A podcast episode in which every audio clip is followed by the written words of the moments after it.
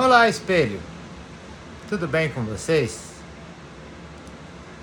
Uma das grandes dificuldades que tem vindo todos os dias para mim e sendo perguntado, sendo discutido, é por que, que eu devo perdoar? Você perdoaria uma traição? Você perdoaria alguém que fez um mal, que cometeu um crime contra você? Por que, que eu tenho que perdoar? Por quê? Por quê? Por quê? São muitos porquês. E essa é a parte mais difícil. Foi aqui que eu fiquei mais tempo no meu processo. E ainda é difícil perdoar. Acho que o primeiro ponto é óbvio. A gente perdoa porque a gente também quer ser perdoado. Às vezes nós machucamos e não sabemos. E a gente não gostaria que alguém ficasse uma mágoa eterna sobre nós. Mas perdoar é muito mais do que isso. Perdoar, primeiro vamos desmistificar uma coisa. Quando eu perdoo, isso não está afirmando que eu preciso ter um relacionamento com alguém que eu perdoei. Não significa que eu preciso ser trouxa.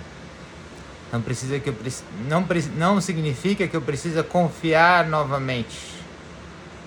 Não precisa que eu dê abraço beijo. Não precisa da convivência. O ato de perdoar é dizer que esta justiça, o ato que aquela pessoa cometeu contra você, não é você quem vai julgar.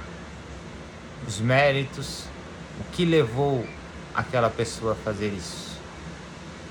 E sim que há duas justiças: a da terra e é divina. E a gente precisa acreditar na justiça, por mais difícil que seja. Você é capaz de executar a justiça? Então, quando você não perdoa, você está dizendo que você é capaz de executar essa justiça. Por quê? Você é capaz mesmo? Isso só te consome. Isso só traz você para baixo, só te traz mais ódio, mais amargura. Então, perdoar é simplesmente o fato de dizer que essa pessoa não me deve mais nada, pois eu não tenho capacidade de julgá-la. E eu deixo nas mãos de quem tem capacidade de fazer isso. Que eu seja julgado pelos meus erros e que as outras pessoas também, pelas justiças tanto da terra quanto as divinas. Karma, como você quiser chamar. Mas da mesma forma que eu não quero que nenhum homem olhe para mim e me julgue sem conhecer minha história, eu preciso perdoar e entender que tem pessoas melhores para fazer isso. Mas não significa que eu preciso ir lá, dar um beijinho, um abraço, conviver com a pessoa e continuar na situação de terror. Isso é Toxicidade é uma relação tóxica. Isso vocês devem evitar a qualquer custo.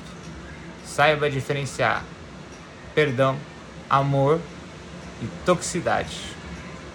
Um grande beijo aos meus espelhos. Essa é a reflexão de hoje. Um grande abraço.